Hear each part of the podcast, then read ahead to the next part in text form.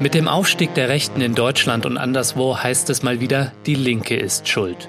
Oder vielmehr der Teil der Linken, der sich angeblich im Kampf für Marginalisierte und Minderheiten verzettelt. Das Argument geht grob so. Linke Identitätspolitik sortiert die Gesellschaft in Schubladen. Frauen, Trans und Migranten zum Beispiel. Spaltet sie dadurch und verhindert so den gemeinsamen Kampf für mehr soziale Gerechtigkeit. Was ist dran an der Kritik? Darüber habe ich mit der Autorin Lea Susemichel gesprochen. Sie ist leitende Redakteurin beim feministischen Magazin Anschläge. Lea sagt, richtig verstanden ist Identitätspolitik emanzipatorisch. Falsch verstanden dagegen verhindert sie Solidarität. Mein Name ist Lukas Andreka, viel Spaß mit Dissens. Dissens, der Podcast für linke Gesellschaftskritik. Lea, schön, dass du bei Dissens dabei bist. Du hast ja gemeinsam mit Jens Kastner ein Buch geschrieben, Identitätspolitiken heißt das. Was sind denn Identitätspolitiken? Das weiß ja vielleicht nicht jeder. Also grundsätzlich ist mal wichtig zu unterscheiden ähm, zwischen linker und rechter Identitätspolitik. Vielleicht kommen wir nachher auch noch zu rechter Identitätspolitik. Wir haben dezidiert ein Buch über linke Identitätspolitiken geschrieben. Und die lassen sich ganz gut charakterisieren dadurch, dass sie in der Regel eine Reaktion auf Diskriminierung sind. Also eine Diskriminierung, die zum Beispiel Frauen, schwarze Menschen, Homosexuelle und so weiter erfahren. Also es gibt eine Gruppe von Menschen, die Diskriminierung erfährt. Und zwar deshalb, weil ihr von außen bestimmte Wesensmerkmale zugeschrieben werden, die sie als vermeintliches Kollektiv definiert und die sie eben auch von anderen abgrenzt. Also Menschen werden als Kollektive adressiert, ohne über diese Zugehörigkeit selbst entschieden zu haben. Mhm. Und deshalb macht es natürlich auch Sinn, sich kollektiv gegen diese erfahrene Diskriminierung zur Wehr zu setzen und eben als Gruppe, die eine spezifische Unterdrückungserfahrung teilt, politisch zu organisieren und gemeinsam zur Wehr zu setzen.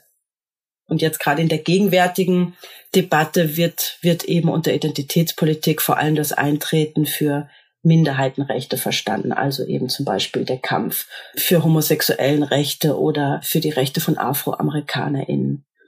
Aber auch die, die Frauenbewegung gilt als identitätspolitische Bewegung. Gegenwärtig wird ja in der Linken mal wieder debattiert. Man muss sagen, mal wieder ob dieser Fokus auf diese Minderheitenrechte und diese Identitätspolitiken den Aufstieg der Rechten begünstigt hat in den USA und in Europa. Und es wird von manchen behauptet, dass eben der Kampf um Anerkennung und gegen kulturelle Diskriminierung fälschlicherweise dem Kampf gegen soziale Ungleichheit, also Klassenpolitik, vorgezogen wurde. Wie siehst du das denn? Also das ist letztlich momentan der, der dominante Diskurs, der eben von den USA zu uns rübergeschwappt ist. Also vor allem eben nach dem Wahlsieg Trumps, wo auch gesagt wird, Hillary Clinton hat quasi auf das falsche Pferd gesetzt. Die hat sich die ganze Zeit nur um Frauenrechte und, und, und mit der LGBT-Bewegung gemein gemacht. Und die soziale Frage haben eben stattdessen die Rechten besetzt. Und das hat sich so bitter gerecht. Aber wie du schon richtig sagst, es ist eine Diskursfigur, die eben genauso für Europa bemüht wird. Also dazu lässt sich einerseits sagen, das ist leider beileibe kein neues Phänomen. Denn an diesem Vorwurf arbeiten sich insbesondere Feministinnen jetzt schon seit 150 Jahren ab, die sich ja auch immer quasi damit rumschlagen mussten, dass sie als, als Nebenwiderspruch abgetan wurden. Also da wird ja schon ganz zu Beginn letztlich das Gleiche gesagt. Ähm, bitte hört doch auf, auf euren Partikularinteressen, euren feministischen herumzureiten und schließt bitte die Reihen mit den Genossen. Und wenn der Sozialismus erstmal da ist, dann erledigt sich auch die Diskriminierung von Frauen von selbst. Dass das bekanntlich nicht so war, hat die Geschichte gezeigt. Ja. Und deswegen finde ich, ist es auch äh, aktuell so ungeheuer wichtig, darauf hinzuweisen, dass die identitätspolitische Kritik von Minderheiten keineswegs die Schwäche linker Bewegung ist, sondern wenn man sich es ganz genauer anschaut, eigentlich sogar die Stärke. Denn Identitätspolitik zielt von ihrem Grundimpuls immer darauf ab, Diskriminierung und Marginalisierung sichtbar zu machen, die eben bestimmte Gruppen benachteiligen. Und sie versucht das sichtbar zu machen, um diese Diskriminierung eben zu überwinden und gemeinsam für größere Gerechtigkeit für immer mehr Menschen einzutreten. Also es geht gerade nicht um Spaltung, sondern gerade um das, was vermeintlicher verhindert wird, also Solidarität. Also es ist ja immer diese, diese Vorstellung, das seien irgendwelche Luxusprobleme von, meistens werden da irgendwelche metropolitanen Minoritäten imaginiert, dass halt die viel beschworene Transgender-Toilette ist, die äh, zum Zerwürfnis der Linken geführt hat. Aber letztlich ist es ganz wichtig, darauf hinzuweisen, dass ähm, die Schwäche der Linken ganz andere Ursachen hat. Ja? Also dass es der neoliberale Paradigmenwechsel war und ganz sicher nicht die Transgender-Toilette, die dazu geführt hat, dass wir jetzt Bolsonaro in Brasilien haben, dass wir Schwarz-Blau in Österreich mhm. haben und dass die SPD auf dem historischen Tiefstand ist. Außerdem ist die Klasse selbst, für die die Linke ja eintritt, also die Arbeiterinnenklasse selbst äh, strukturiert durch äh, Geschlecht und durch äh, Race oder Herkunft. Und es lässt sich nicht so einfach vereinheitlichen, oder? Ja, auf jeden Fall. Also das ist tatsächlich auch noch so eine ganz antiquierte Vorstellung des Proletariers. Mhm. Ja, also der auch in der US-Debatte, die da ganz stark zum Tragen haben. Also das war immer so der weiße Rust Belt-Arbeiter, den man sich da vorgestellt hat. Und ähm, die Diversität des Proletariats, wie sie de facto existiert, wird einfach vollkommen ausgeblendet. Ja, das sind eben vor allem auch migrantische Pflegerinnen. Das sind alle möglichen Menschen, die ganz unterschiedliche Lebens- und Arbeitsrealitäten haben, die zum Proletariat mhm. gehören. Und es ist auch ein Problem, dass Identitätspolitik und Klassenkampf so gegeneinander ausgespielt werden, was eben sowohl historisch falsch ist und eben auch als Gegenwartsdiagnose stimmt es einfach nicht. Also erstens war es so, dass alle sozialen Bewegungen, die identitätspolitische Bewegung waren, also was jetzt zum Beispiel immer wieder genannt wird, ist Black Lives Matter, da ging es ja nie nur um kulturelle Anerkennung, also darum, sich gegen Diskriminierung zur Wehr zu setzen, sondern es ging immer auch um soziale Gerechtigkeit. Also da sind das existenzielle Kämpfe, wo es um, tatsächlich um Leben und Tod geht, wenn wir zum Beispiel an, an rassistische Polizeigewalt in den USA mhm. denken. Und das sind keine Luxusprobleme. Es gibt ja bei vielen diese Idee, ja, warum wird da denn das Schwarzsein hervorgekehrt? Es geht doch darum, dass alle Menschen äh, zählen. Also dann noch dieser Slogan All Lives Matter. Und warum ist das Quatsch? Das beschreibt er ja in, in eurem also Buch auch sehr natürlich endlich. zählt jedes Leben, keine Frage. Aber, aber die Aussage ist eben trotzdem bescheuert, weil eben konkret nur schwarzes Leben bedroht ist und das im Gegensatz dazu ganz selbstverständlich ist, dass weißes Leben zählt und dass dieses Leben schützenswert ist. Also vielleicht auch nochmal, wenn man wirklich zu dem Slogan zurückgeht, Black Lives Matter heißt, schwarzes Leben zählt, aber, aber in Klammern müsste man sich quasi dazu denken, ähm, es zählt genauso, wie alle anderen Leben auch zählen. Also eigentlich ist es nicht Partikularismus, der hier betrieben wird, sondern Universalismus. Diese Bewegungen haben immer sich auch für, für Gleichheit und soziale Gerechtigkeit eingesetzt. Also das ist der eine Grund, warum diese Gegenüberstellung einfach falsch ist und nicht funktioniert.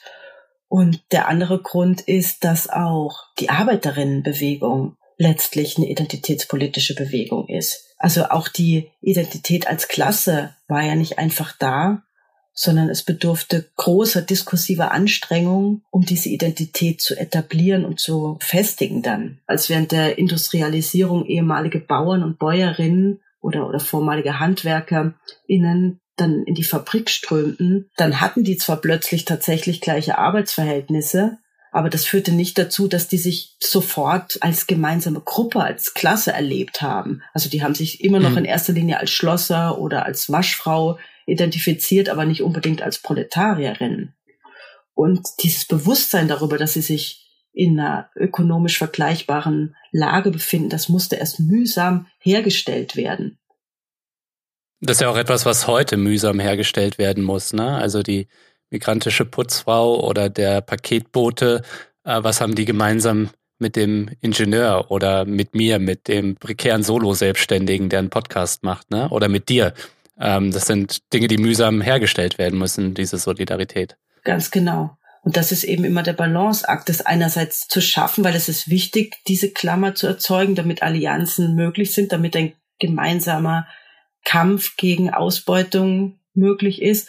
Aber gleichzeitig ist es eben wichtig, die Differenzen nicht aus den Augen zu verlieren. Mhm. Also gerade wenn es ums Kulturprekariat geht, dann zu sehen, obwohl es natürlich legitim ist, sich zur Wehr zu setzen und über die schlimmen Arbeitsbedingungen zu berichten, trotzdem sich klar zu machen, dass die eigene Arbeitsrealität immer noch einige Privilegien umfasst, die eben andere ArbeiterInnen nicht haben. Ja, definitiv. Ja. Äh, es lässt sich ja trotzdem beobachten, dass bestimmte Identitätspolitiken ja vom Neoliberalismus vereinnahmt werden. Nancy Fraser nennt das, glaube ich, den progressiven Neoliberalismus. Also dann zum Beispiel, wenn ja im Bereich von Frauenpolitiken oder multikulturellen Politiken gewisse Diversitätsprogramme gefahren werden, aber die soziale Frage ausgeblendet wird. Wie beobachtest du das?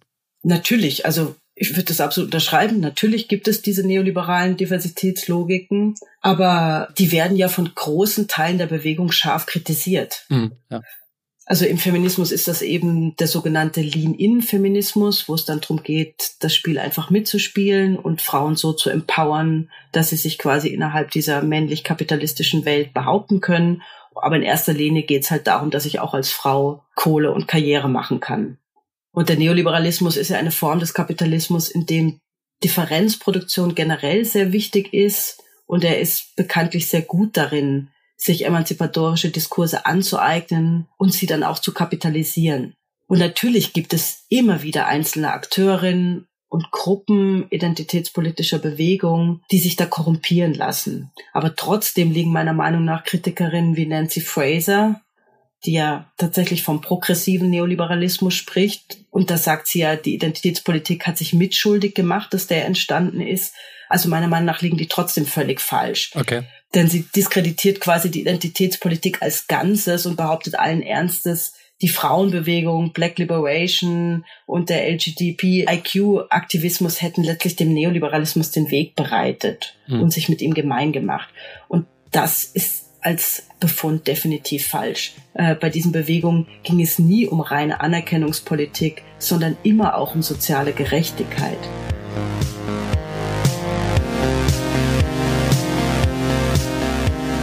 Ich möchte hier kurz allen Fördermitgliedern von Dissens danken. Vielen Dank für euren Support, ihr macht Dissens möglich.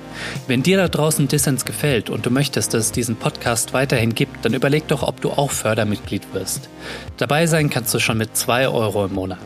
Alle Infos hierzu gibt es auf unserer Internetseite www.dissenspodcast.de, der Link auch in den Show Notes. Als Mitglied tust du nicht nur was Gutes und sorgst dafür, dass Dissens für alle weiter senden kann, es winken dir auch Bonusinhalte. Auch diese Folge verlosen wir wieder ein Buch unter allen Dissens-Mitgliedern und all denen, die es bis zur nächsten Folge werden. Und zwar das von Lea Susemichel und Jens Kastner, Identitätspolitiken. Werde also Mitglied zum Start von Dissens, kannst du 30 Tage kostenlos reinschnuppern. Ihr hört den Dissens-Podcast. Zu Gast ist Lea Susemichel, leitende Redakteurin beim feministischen Magazin Anschläge. Gerade wird das Konzept der Identität von der neuen Rechten erfolgreich besetzt. Was sind da so die äh, dominanten Konzepte und worin liegt ihre Gefahr? Das betrifft tatsächlich die Abgrenzung äh, von, von linker Identitätspolitik und da würde ich sagen, dass es bei rechter, nationalistischer Identitätspolitik, denn die ist letztlich immer nationalistisch, die sich eben in gesteigerter Form bei rechtsextremistischen Gruppen wie der identitären Bewegung findet, die ja, die auch das Wort Identität schon im Namen trägt. Mhm. Also bei der geht es tatsächlich immer um Exklusion und nicht um Inklusionsforderungen wie bei linker Identitätspolitik. Rechte Identitätspolitik tritt für die Bewahrung ähm, einer vermeintlich ethnokulturellen Identität ein und verteidigt die europäische Identität, wie sie es nennt, und greift dabei ja auch durchaus zu brachialen Mitteln. Also dieses, dieses Identitätsmodell von rechter Identitätspolitik ist immer exklusiv, das heißt abgrenzend und ausgrenzend. Demgegenüber geht es bei linker Identitätspolitik tatsächlich um Inklusion und Partizipation zu kämpfen und nicht darum, Privilegien zu verteidigen. Aber du beschreibst Berührungspunkte, Querfronten könnte man es nennen, zwischen rechter und linker Identitätspolitik. Und da nennst du vor allem in linken Kontexten zwei Gruppen, nämlich äh, einmal die Anti-Imperialisten und zum anderen die Anti-Deutschen. Vielleicht musst du einmal ein bisschen ausholen und den Hörerinnen und Hörern, die es nicht wissen, kurz erklären, äh, wie die geschichtlich ähm, ja, hervorgekommen sind und in Abgrenzung zueinander und wo dann die Berührungspunkte liegen, die du siehst zwischen rechter und linker Identitätspolitik in Bezug auf diese beiden Gruppierungen? Grundsätzlich würde ich gern vorausschicken, dass es immer Berührungspunkte gibt und Überschneidungen zwischen linker und rechte Identitätspolitik. Also es gibt immer die Gefahr, dass auch linke Identitätspolitik problematische Momente enthält. Ganz offensichtlich ist das beim Thema Nationalismus, denn es gibt natürlich auch ja, immer und gab ja. immer schon linke Nation, nationale Bewegungen, also die ganzen antikolonialen Befreiungsbewegungen. Und auch der Essentialismus ist ein Problem, den es in beiden Lagern gibt. Also es gibt ja auch durchaus linke Identitätspolitik, die so von einem Wesenskern ausgeht, den man bewahren und beschützen muss und der sogar vielleicht auch kultiviert werden soll. Und da ist man eben vom, vom rechten Ethnopluralismus nicht weit entfernt, weil es einfach immer gefährlich ist, von so einem schützenswerten, feststehenden, unveränderbaren Wesenskern auszugehen, weil da notgedrungen Reinheitsfantasien ins Spiel kommen, die ja nicht nur der Faschismus politisch aufs Schlimmste instrumentalisiert hat, sondern auch viele andere. Ja. Zugleich hat man aber das Problem, dass es natürlich wichtig ist, marginalisierte Communities und auch Traditionen gegen die Dominanzkultur zu verteidigen. Zu den Querfronten konkret. Also einerseits gibt's eben den linken Anti-Imperialismus, der eben oft anschlussfähig an rechten Nationalismus auch ist, hm. denn auch er denkt Befreiung eben vor allem national. Aber da gibt's auch andere aktuelle Beispiele, wie jetzt Sarah Wagenknecht, die eben auch eine sehr populistische und, und meines Erachtens brandgefährliche Politik macht, wenn sie, wenn sie letztlich auch in diesen alten Diskurs deutsche Arbeiter zuerst einstimmt. Andererseits gibt es eben antideutsche Positionen, die eben immer Gefahr laufen, ihre anti-islamistische Ausprägung, dass die in antimuslimischen Rassismus kippt, was ja leider dann auch an den Rändern tatsächlich oft passiert. Das heißt, wir müssen, was linke Identitätspolitiken angeht, irgendwie nochmal unterscheiden zwischen emanzipatorischen linken Identitätspolitiken und irgendwie nicht emanzipatorischen linken Identitätspolitiken, wie jetzt zum Beispiel von Aufstehen und Sarah Wagenknecht? Ja, auf jeden Fall. Man muss sich von Fall zu Fall anschauen. Man muss sich dann tatsächlich auch die Frage stellen, wo sind die dann tatsächlich auch noch links? Ja. Grundsätzlich, glaube ich, kann man so definieren, dass man sagt, dieser Rekurs auf eine Kollektiv Identität darf nie auf Kosten anderer marginalisierter Gruppen gehen. Und der Lackmustest ist vielleicht immer die Frage, wo die Solidarität quasi aufhört. Also die Frage, ob jetzt Frauen zum Beispiel auch mit Transfrauen solidarisch sind, ob Schwule auch mit Lesben solidarisch sind und mit anderen ähm, Personen innerhalb der Queer Community, die es vielleicht noch schwerer haben, ob eben der Gewerkschaftskampf jetzt nur für die Metaller geführt wird oder ob eben auch die Pflegerin mit Migrationshintergrund äh, mit gemeint ist und ob man auch für die aufsteht und eintritt. Oder ob es eben doch darum geht, dann wieder nur die eigenen Privilegien zu mhm. sichern. Also die Frage letztendlich, ob wir einen offenen oder einen sehr geschlossenen Begriff von Identität haben und eine Praxis von Identität dann auch, oder? Genau. Hat da eigentlich, wie ist dein Gefühl, die Klassenpolitik eine besondere Rolle? Also natürlich gehen Herkunft und Geschlecht nicht in Klassenpolitik auf, aber mhm. Klassenpolitik als der Versuch, wenn man es so definiert, Menschen als Wesen zu begreifen, gemeinsam Welt gestalten und die im gegenwärtigen System ausgebeutet sind. Diese Gemeinsamkeit ist das möglicherweise ein Privileg, was Klassenpolitik hat, im Unterschied zu anderen Politiken, die mehr Differenzen hervorheben. Es ist zumindest ein, wie soll ich sagen, begrüßenswerter und, und löblicher Versuch, der auch immer wieder neu gemacht werden sollte, meiner Meinung nach. Hm. Auch wenn er historisch bislang leider eher gescheitert ist. Mhm, ja. ja. Also das war ja im Grunde die, die, die Ursache dafür, dass die ganzen neuen sozialen Bewegungen nach 68 entstanden sind, weil sie eben auch enttäuscht waren von der Arbeiterinnenbewegung, weil es eben diese, dieses sehr beschränkte, begrenzte Bild vom, vom männlichen weißen Arbeiter gab. Dessen Lebensrealität hat eben nicht der eigenen Ausbeutungserfahrung, Diskriminierungserfahrung etc. entsprochen. Und diesen Paradigmenwechsel hat sich letztlich die Arbeiterinnenbewegung zum Teil auch selbst zuzuschreiben, weil sie ja immer wieder den Hauptwiderspruch angeführt hat, der heute immer noch oft bemüht wird. Mhm. Also das Argument, dass alle anderen Unterdrückungsformen letztlich aus der kapitalistischen Ausbeutung resultieren. Reproduktionsarbeit wurde völlig ausgeblendet. Und da weiß man ja auch, dass die eben nicht auf wundersame Weise plötzlich geschlechtergerecht neu organisiert wurde, als der Sozialismus dann da war. Also in der DDR haben die Frauen trotzdem weiterhin Haushalt und Kinderbetreuung allein gemacht. Nur waren sie eben nebenher dann auch noch berufstätig. Ich glaube, dass man daran festhalten muss, aber dass man gleichzeitig eben aus der Geschichte lernen muss und, und diese Kritik ernst nehmen muss und Solidarität neu definieren muss. Lass uns mal über die Probleme und Fallstricke emanzipatorischer Identitätspolitik sprechen. Das Dilemma von Identitätspolitik ist ja, dass sie sich positiv auf eine Kategorie beziehen muss, die ja gerade Grundlage ihrer Diskriminierung ist. Ja? Also, dass wir uns zur Bekämpfung von Rassismus in Kategorien denken müssen, die ihren Ursprung in rassistischen Konstruktionen haben, also in der Kolonisierung, in der äh, so etwas wie Race, ja, Ethnie überhaupt erst erfunden, erfunden wurde. Wie lässt sich mit diesem Dilemma progressiv umgehen? Eine sehr schwierige Frage, weil letztlich Identitätspolitik immer in dieser Ambivalenz zwischen Affirmation und Ablehnung von Identität gefangen bleibt. Also aus diesem Dilemma gibt es keinen Ausweg. Mhm. Das ist einfach das kennzeichnet das Wesen von Identitätspolitik. Ich muss mich auf diese Identität beziehen, die mir von außen verliehen wurde, obwohl sie eigentlich die Ursache für die Misere ist, mhm. mhm. für die Diskriminierung, die ich erfahre.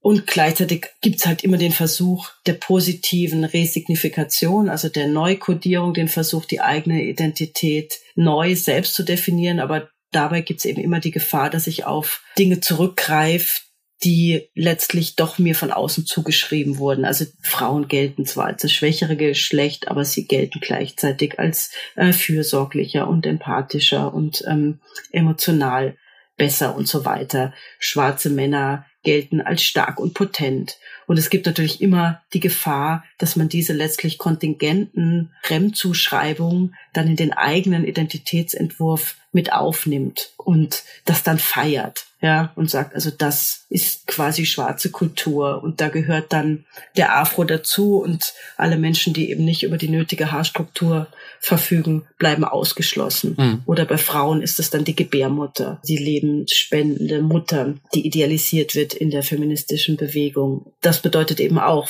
Menschen, die nicht über das nötige Organ verfügen, bleiben eben auch ausgeschlossen. Deswegen glaube ich, dass der einzig akzeptable Umgang damit ist, diesen Widerspruch, ähm, also dass es immer Affirmation und Ablehnung sein muss, dass man den nie vergessen darf, mhm. weil es sonst immer die Gefahr gibt, ähm, dass es in Essentialisierung kippt. Und man muss eben Identitätspolitik als politische Positionierung verstehen und nicht davon ausgehen, dass es ein wie immer geartetes, naturgegebenes Wesen gibt, das diese das diese Identität bestimmt. Du schreibst in deinem Buch auch, dass man strategisch mit der Identität umgehen muss und sprichst da von strategischem Essentialismus, dass man nie vergisst, dass das nicht naturgegeben ist, aber dass man sich trotzdem darauf beziehen muss und Allianzen knüpfen muss, um Unterdrückungsverhältnisse, die ja de facto gegeben sind, äh, zu versuchen, diese zu überwinden. Also den Begriff haben, haben ja nicht wir erfunden, aber ich glaube, es ist trotzdem ein ganz, ganz brauchbarer Begriff, um zu zeigen, dass dieser Essentialismus ein Hilfsmittel ist, um zu zeigen, ja, wir erfahren eben gemeinsam kollektiv eine bestimmte Form von Diskriminierung und setzen uns auch kollektiv dagegen zur Wehr. Das heißt aber nicht, dass wir an dieses Kollektivsubjekt als, als wesenhaftes, naturgegebenes, wie auch immer glauben. Kannst du vielleicht einmal schildern ein Beispiel, wo progressive Identitätspolitik, also die anfänglich progressiv war, wo die ihren emanzipatorischen Gehalt verloren hat und was man aus dieser Geschichte lernen kann. Also ich denke jetzt beispielsweise an den Black Nationalism, den du, glaube ich, auch in deinem Buch ähm, thematisierst. Die nationalistischen Identitätspolitiken, da ist, glaube ich, nichts gekippt, sondern die waren von Anfang an meistens problematisch. Okay. Aber es gab eben bei ganz vielen Bewegungen tatsächlich Momente, wo es dann an der Kippe stand und sich dann eine Dynamik durchgesetzt hat, die dazu geführt hat, dass man davon ausgegangen ist, dass die eigene Gruppe tatsächlich Eigenschaften, Wesensmerkmale besitzt, die sie von anderen unterscheidet. Nochmal das Beispiel Frauenbewegung. Da gab es eben einerseits den schon erwähnten Essentialismus, der problematisch war, weil er eben Transfrauen ausschließt. Aber da gab es zum Beispiel auch oder gibt es immer noch Feministinnen, die ich jetzt mal so im Spektrum von, von Alice Schwarzer ansiedeln würde, die ja immer ein sehr dankbares Beispiel ist wo eben der eigene Befreiungskampf auf Kosten anderer geschieht. Also wo es da auch diese, diese Abgrenzung eben gibt vom Islam, der als mhm, mhm. grundsätzlich unvereinbar mit Feminismus entworfen wird. Und das ist eben problematisch. Also wir als westliche Feministin grenzen uns ab gegen den Islam, was dann eben ganz oft in antimuslimische Ressentiments oder sogar ganz offenen antimuslimischen Rassismus mündet. Und gleichzeitig gibt es ja, glaube ich, auch die Gefahr, dass Kultur überhöht wird und man dann so einem Kulturrelativismus anheimfällt dass bestimmte Unterdrückungsformen, die natürlich nicht nur Teil von migrantischen Communities oder muslimischen Kontexten sind, sondern natürlich auch im, im christlichen Kontext stattfinden, dass die vergessen gehen. Das ist natürlich extrem schwierig und ja, letztlich die Gretchenfrage, mit der sich Feministinnen schon seit Jahren herumschlagen. Also mhm. die, der Vorwurf kommt ja dann auch. Also ihr bagatellisiert konkrete Gewalt, was absolut nicht der Fall ist. Ja, also das ist nur einfach dieser ganz, ganz schwierige Spagat, wie man sich innerhalb eines von rechts dominierten und von rechts geprägten Diskurses bewegt, wo immer die Rechten die Themen setzen und immer die Rechten äh, die Diskurshoheit haben und darüber entscheiden, welche Themen auf der Agenda stehen und die eben seit Jahrzehnten das Kopftuch und die, die vermeintlich bloß migrantische Männergewalt zum Thema machen und das eben deshalb tun, weil sie diesen Diskurs gnadenlos und auf sehr niederträchtige Art und Weise instrumentalisieren. Und die sich nie für Frauenrechte interessiert haben und die sich auch weiterhin nicht für Frauenrechte interessieren und die sich gegen jede Form von konkretem Gewaltschutz sträuben den Feministinnen seit vielen Jahrzehnten fordern und der natürlich unterschiedslos alle Frauen vor allen Formen von Männergewalt schützen soll. Also in Österreich passiert das ja gerade auf ganz schlimme Weise. Es gab im letzten Jahr einen neuen Höchststand an Frauenmorden. Jetzt seit Jahresbeginn gab es schon sehr viele Frauenmorde. Und das instrumentalisieren die FPÖ und auch die ÖVP aufs wirklich Schändlichste, das kann man nicht anders sagen. Da gibt es Aussagen wie, die österreichischen Gewalttäter lassen sich quasi äh, von den anderen Kulturen inspirieren und sind, sind bloße Nachahmungstäter. Mhm. Und es wird negiert und geleugnet, dass Männergewalt ein Problem ist, das tatsächlich alle Milieus unterschiedslos betrifft und dass Männergewalt auch kein Problem ist, das in erster Linie im öffentlichen Raum besteht, sondern dass die gefährlichsten Orte das eigene Schlafzimmer, die mhm. eigenen vier ja. Wände sind, dass ja. das zum überwiegenden Teil Männer sind, also die eigenen Ehemänner, Partner, Bekannte, Verwandte und so weiter. Und es gab hier wirklich ganz konkrete, konzertierte Strategien bis zu Anweisungen an Polizei, Kommunikation, dass Straftaten, wo es eben migrantische Täter sind, dass die besonders offensiv kommuniziert werden sollen und dass man die Straftaten, wo sich Täter und Opfer nicht kannten, ganz besonders offensiv an die Öffentlichkeit bringen soll.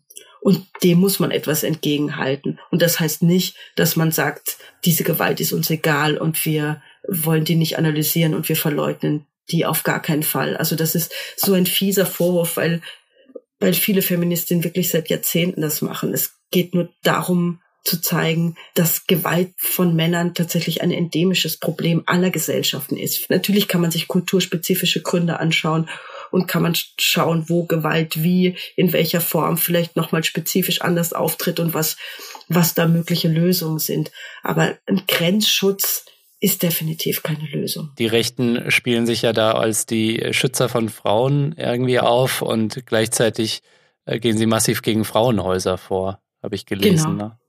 Genau. Also das geht, das, das, das geht völlig schamlos Hand in Hand. Also in Österreich gab es massive Kürzungen für alle möglichen feministischen Organisationen. Letztlich waren auch Gewaltschutzorganisationen betroffen, obwohl gesagt wurde, ja, wir wollen das Geld in Gewaltschutz stecken, weil das eben jetzt ein Thema ist, das die Rechten so vor sich hertragen. Das ist wirklich, ja, niederträchtig. Ich kann es nicht anders nennen. Lass uns noch mal kurz, du hast es, hattest es vorhin schon angedeutet, ähm, einen Blick auf die Identitätspolitik der Arbeiterinnenbewegung oder historisch der männlichen Arbeiterbewegung einen Blick drauf werfen ähm, weil ich das sehr interessant fand, weil ja, wie gesagt, die Unterstellung ähm, im linken Diskurs im Raum ist, dass Klassenpolitik universalistisch ist, während Identitätspolitiken, Minderheitenpolitiken partikularistisch sind. Mhm. Und ihr das aber in eurem Buch so schön beschreibt, wie Arbeiterinnenpolitik auch immer eine Identitätspolitik war mit allen Einschlüssen und Ausschlüssen. Vielleicht kannst du da nochmal kurz uns einen kleinen Exkurs geben. Ja, also einerseits war das eben tatsächlich historisch die Notwendigkeit und das Bemühen, erstmal dieses, dieses äh, Klassensubjekt herzustellen, das eben nicht da war. Also es brauchte die diskursive Anstrengung, dass Menschen sich als Klasse verstanden haben und selbst definiert haben. Aber das gilt einfach nicht als Identitätspolitik. Hm.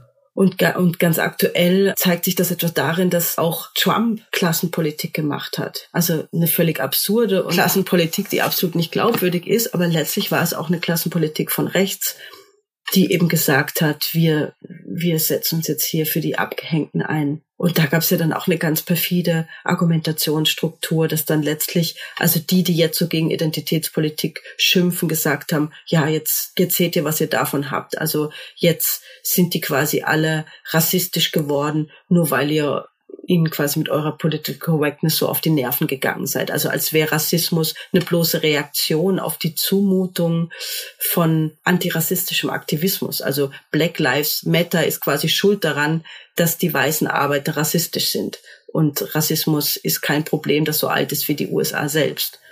Und das ist eben wichtig, sich klar zu machen, dass das auch eine Form von Identitätspolitik ist. Nur ist das wie immer so, dass die eben als universalistisch gilt, weil das war eben immer das Privileg des, des männlichen weißen Subjekts, dass es sich als absolut setzen konnte, während die Interessen aller anderen eben immer Partikularinteressen waren. Hm. Hm. Die Arbeit selbst ist ja auch ein umkämpfter Begriff und die Arbeit als Identität bis heute, ähm, also die, ich würde mal sagen, die linke Bewegung oder äh, ist, ist da auch gespalten, ähm, wird der Arbeit jetzt etwas Positives, Sinnstiftendes zugeschrieben oder sollten wir uns eigentlich von der Arbeit befreien? Wie Marx ja sagte, das Proletariat muss sich selber abschaffen. Meint natürlich nicht damit, dass es sich als Menschen abschaffen müssen, aber als entfremdete und ausgebeutete Arbeiterinnen. Muss emanzipatorische Politik also bei der Identität anfangen, jetzt in dem Fall die Identität der Arbeit, und darf dort aber nicht enden? Oder wie müssen wir das begreifen? Also diesen letzten Satz würde ich auf jeden Fall unterschreiben, dass diese emanzipatorische Politik bei der Identität anfangen muss, aber da nicht enden darf, weil letztlich geht's ja tatsächlich immer um die Abschaffung dieser Kategorien und Einschränkungen. Mhm. Also bei jeder Form von Identitätspolitik. Also die Diskriminierung soll ja überwunden werden. Da die immer unauflöslich verbunden ist mit diesem Kollektivsubjekt, muss natürlich auch dieses Kollektivsubjekt überwunden werden oder aufgelöst werden. Was jetzt nicht bedeutet, dass jede Form von identitätsstiftenden liebgewonnenen Eigenheiten notgedrungen abgestreift werden muss. Das ist ja auch mal so eine Angst, wir werden dann alle gleich. Also natürlich darf es Differenz geben weiterhin. Zur Arbeit selbst, also es gibt durchaus diese linke Idealisierung von Arbeit als sinnstiftend und identitätsstiftend. Das finde ich wichtig, dass man die in Frage stellt, vor allem deshalb, weil Arbeit eben immer sehr eng gefasst wurde. Also da gibt es ja auch viel, vor allem feministische Kritik an an dem klassischen Arbeitsbegriff, der in der Linken so virulent ist, der eben, wie schon gesagt, Reproduktionsarbeiten nie umfasst hat. Und da gibt's ja zahllose Bemühungen, andere Tätigkeiten eben auch als Arbeit zu, zu klassifizieren. Überhaupt alle möglichen Lebensbereiche als wichtige und wertvolle Arbeit zu definieren, die unser Menschsein und unser, unser Leben ausmacht. Aber gleichzeitig ist es vielleicht trotzdem die falsche Antwort zu sagen, ich deklariere jetzt einfach alles, was ich für andere Menschen tue, als Arbeit. Da gibt es einfach unterschiedliche Zugänge, aber grundsätzlich glaube ich, dass es wichtig ist, diesen, diesen traditionellen Begriff von Arbeit zu kritisieren und zu erweitern und zu verändern. Lass uns kurz mal auf den Queer-Feminismus eingehen, der ja berechtigterweise angetreten ist, äh, feste Identitäten zu kritisieren, zuvorderst die Differenz Mann-Frau zu dekonstruieren. Mittlerweile, und das beschreibt ihr auch in eurem Buch, erleben wir irgendwie so eine ironische Wendung, nämlich eine Proliferation und vor allem auch eine Individualisierung von Identitäten. Und dann bezeichnen sich Leute zum Beispiel das habe ich jetzt auch aus eurem Buch als alleinerziehende jüdische Fat Feminist mit Behinderung. Wo ist das noch progressiv oder ist das einfach nur individualistisch und verhindert das irgendwie Politik, die eine andere Politik ist als Ich-Politik? Da auch zunächst mal möchte ich vorausschicken, dass ich mich durchaus äh, selbst als Teil queer-feministischer Bewegung mhm. fühle und, und ich fühle mich auch wirklich aus tiefstem Herzen solidarisch ja. mit dieser queer-feministischen Community und, und eng mit ihr verbunden. Deswegen ist es mir wichtig festzuhalten, dass es natürlich und ohne jede Frage legitim ist, dass Menschen, die von unterschiedlichen Diskriminierungen intersektional betroffen sind, dass die diese Betroffenheit auch skandalisieren hm. dürfen und sollen. Und dass sie natürlich darauf dringen müssen, dass das ein Ende hat, dass das aufhört, dass diese Diskriminierungen überwunden werden. Und in dem Sinne ist es absolut progressiv. Ich, ich betone sicherheitshalber nochmal, ich glaube wirklich fest daran, dass die identitätspolitische Kritik von Minderheiten ein ganz entscheidender Motor dafür war, dass äh, linke Bewegungen sich hm. weiterentwickelt haben, dass es wirklich ihre Stärke ist. Also dass die immer der Stachel im Fleisch waren, die gesagt haben, wir sind nicht bei absoluter Gleichheit, wir sind nicht bei Gerechtigkeit. Das ist noch, dieses Versprechen ist noch längst nicht für alle eingelöst, auch nicht innerhalb dieser Bewegung. Quasi das ist der Motor, der dafür sorgt, dass linke Bewegungen wirklich immer inklusiver und egalitärer und so weiter werden. Ja, ja.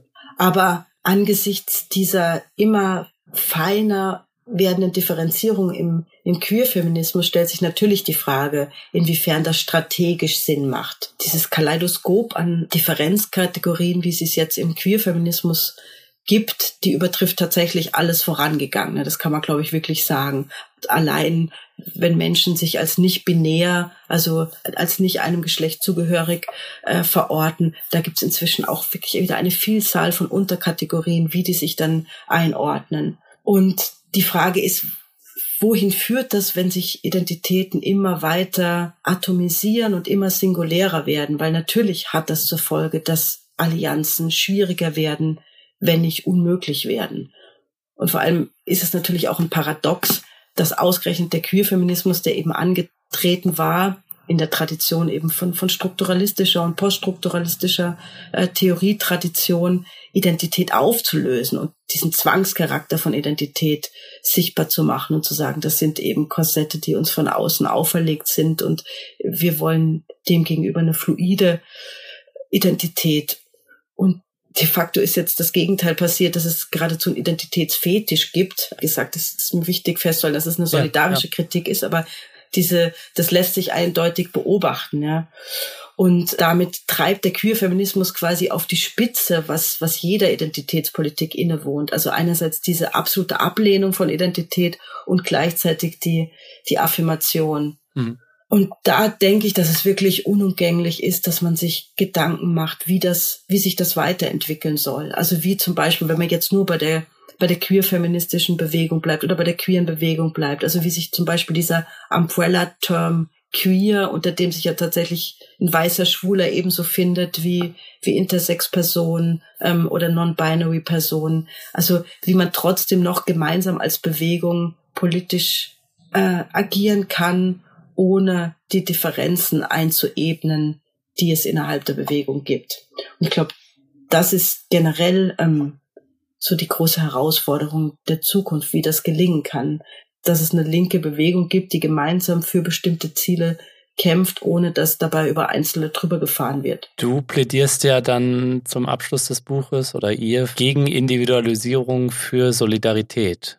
Was meint ihr damit? Also obwohl Solidarität ja so ein großer und traditionsreicher Begriff ist, ist er theoretisch kaum wirklich ja entwickelt worden, dieser Begriff. Und wir haben den Begriff radikale Solidarität vorgeschlagen und, und meinen damit, dass diese radikale Solidarität geradezu auf Differenzen basiert. Sie setzt eben voraus, dass es gerade nicht geteilte Grundlagen gibt, also ökonomische, kulturelle, politische Grundlagen gibt und dass dieses Trennende hm. zumindest temporär überwunden werden kann. Also das Solidarität, das wurde ja oft gefasst, also wie gesagt, innerhalb identitätspolitischer Bewegung. Wir sind gleich, wir teilen die, die gleiche Ausbeutungserfahrung und deswegen sind wir solidarisch miteinander und wir kämpfen miteinander.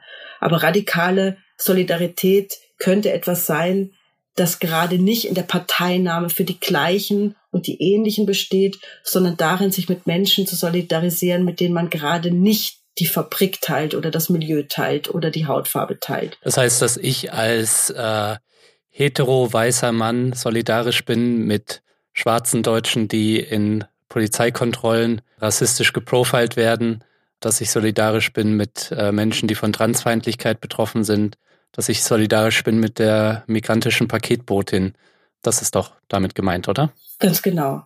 Wobei das natürlich schwierig ist und es immer ein schmaler Grad ist, dass Solidarität aus einer hegemonialen Position dann nicht irgendwie paternalistisch rüberkommt. Mhm. Das ist zugegebenermaßen schwierig, aber ich glaube tatsächlich, dass wir an dieser Form von Solidarität festhalten müssen. Nicht nur als moralisches Ideal, sondern wirklich auch ganz pragmatisch politisch, weil es einfach angesichts der, der aktuellen politischen Situation, der globalen politischen Situation unumgänglich ist, dass diese Allianzen stattfinden können. Mhm. Und deswegen ist dann auch der ganze Diskurs um kulturelle Aneignung, der ja auch immer weitergeht, letztlich so problematisch. Ich glaube, es gibt zahllose Beispiele, wo man sagen muss, da ist die Kritik absolut gerechtfertigt, also Blackfacing und so weiter. Was definitiv auch kritikwürdig ist, wenn große Modelabels indigene Kultur plündern und daraus dann irgendein Accessoire machen bei kultureller Aneignung geht es ja tatsächlich auch um dieses Wort aneignen und das verweist auf auf Ressourcen, die sich jemand quasi wirklich krallt. Also darauf, dass Menschen aus dem Erbe von Minderheiten ganz konkret Kapital schlagen. Und das kann eben sowohl ökonomisches wie auch symbolisches Kapital sein. Aber was uns wichtig war, ist eben darauf hinzuweisen, dass man unterscheiden muss zwischen einer potenziell solidarischen Geste, wie zum Beispiel dem, dem Irokesen der Punker, ja, die, die eben ein Zeichen des Protests ist und letztlich äh, ja ein, ein, ein, ein, ein Widerstandszeichen, auch wenn diese Aneignungen manchmal auch unbeholfen sind und nicht sehr reflektiert sind und so weiter. Aber trotzdem, finde ich, gibt es einen ganz großen Unterschied zu diesen klar hegemonialen Aneignungen. Wir hatten ein Interview mit einer brasilianischen Transaktivistin jetzt nach der Wahl von Bolsonaro und die hat berichtet, dass es in der Trans-Szene eine wahnsinnige Empörung darüber gab, dass hetero Leute sich solidarisch ein rosa T-Shirt angezogen haben. Also das, das hat den Hintergrund, dass es diese Aussage dieser Erziehungsministerin gab, die gesagt hat, ab jetzt haben, tragen Mädchen wieder rosa und Jungs wieder blau. Und da gab es zum Glück große Proteste dagegen. Und viele haben sich eben, viele Männer haben sich dann rosa T-Shirts angezogen. Und da haben sich dann die, die Trans-Community aufgeregt und hat gesagt, also das ist ja quasi, diese Art von Solidarität brauchen wir nicht, weil für euch ist das nicht existenzbedrohend und für uns ist es, geht's wirklich um, um Leib und Leben. Das, also diese Entwicklung finde ich problematisch und die gibt's ja oft. Also auch die Kritik, wenn, wenn, wenn hetero Leute sich dann äh, aus Solidarität eine Regenbogen Fahne dran stecken oder auf Facebook ins Profil setzen. Weil ich glaube wirklich, dass es wichtig ist, auf diese Form von Solidarität zu setzen und dass wir einfach verloren sind. Ganz konkret, wenn Solidarität auch von Menschen, die in einer privilegierten Position sind und quasi korrumpiert sind durch ihre eigene Position, dass wir die trotzdem brauchen als solidarische Subjekte. Hm. Lea, vielen Dank fürs Gespräch. Ich danke. Das war der Distance-Podcast für diese Woche. Zu Gast war Lea Susemichel, leitende Redakteurin beim feministischen Magazin Anschläge und Autorin aus Wien. Sie hat zusammen mit Jens Kastner das Buch Identitätspolitiken geschrieben. Konzepte und Kritiken in der Geschichte und Gegenwart der Linken heißt der Untertitel. Erschienen ist es im Unrast Verlag. Besorgt euch das Buch und wenn ihr Fördermitglied von Dissens werdet, dann habt ihr auch die Chance, ein Exemplar zu gewinnen. Ihr wollt mehr von Dissens, wie ihr uns abonnieren könnt und wie ihr unsere Arbeit unterstützen könnt? Dazu gibt es alle Infos auf dissenspodcast.de. Wir freuen uns über Kommentare und Anregungen. Danke fürs Zuhören und bis nächste Woche.